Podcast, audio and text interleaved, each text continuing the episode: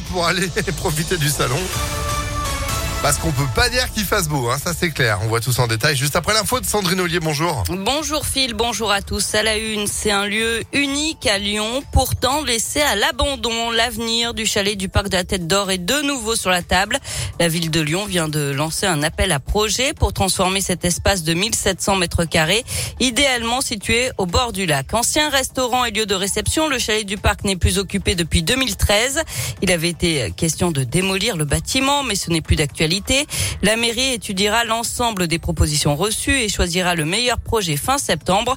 Au-delà de l'architecture qu'il faudra préserver, il y aura aussi quelques critères à remplir, rappelle Sylvain Godino, adjoint chargé du patrimoine. Une vocation de lieu qui sera tournée vers la biodiversité, la transition écologique, qui sera ouvert à toutes les Lyonnaises, tous les Lyonnais, tous les grands Lyonnais.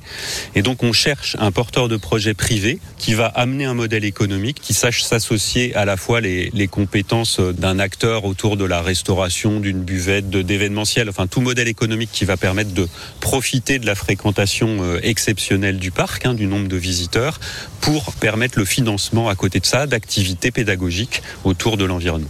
Et chaque année, pas moins de 6 millions de visiteurs se rendent au parc de la Tête d'Or. D'autres bâtiments vacants appartenant à la ville vont aussi faire l'objet de reconversion au cours du mandat. On peut citer notamment la tour du cirque dans le 8e arrondissement, le musée Guimet ou encore la galerie des terreaux.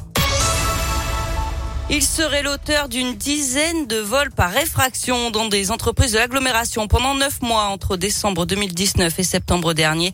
Un homme de 23 ans a été extrait de sa cellule à la prison de Saint-Quentin-Falavier où il purgeait une autre peine. Là, il est soupçonné d'avoir volé des ordinateurs et des tablettes à Dessine et Vaux-en-Velin.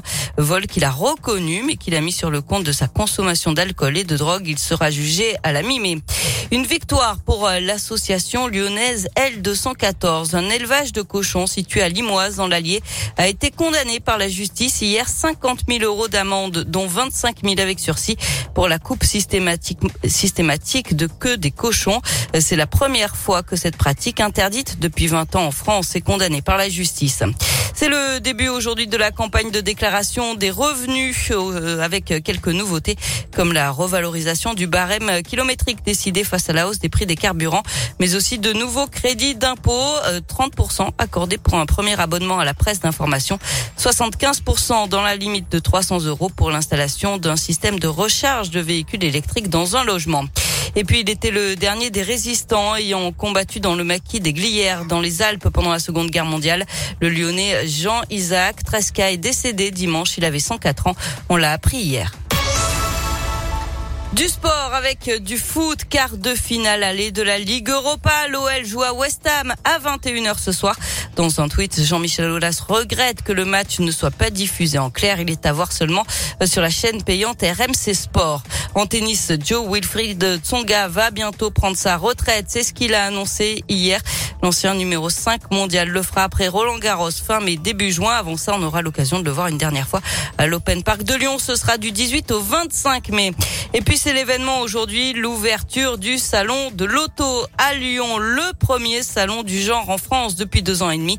45 marques représentées, des espaces pour essayer les véhicules, des animations autour du sport automobile, des expositions et puis un espace dédié aux véhicules zéro émission, un autre dédié aux véhicules d'occasion.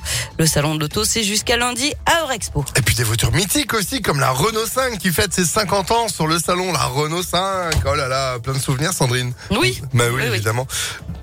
Pas plus que ça. Mais si, c'était la voiture de ma maman. Ah bah voyez comme quoi, c'est ce que je disais.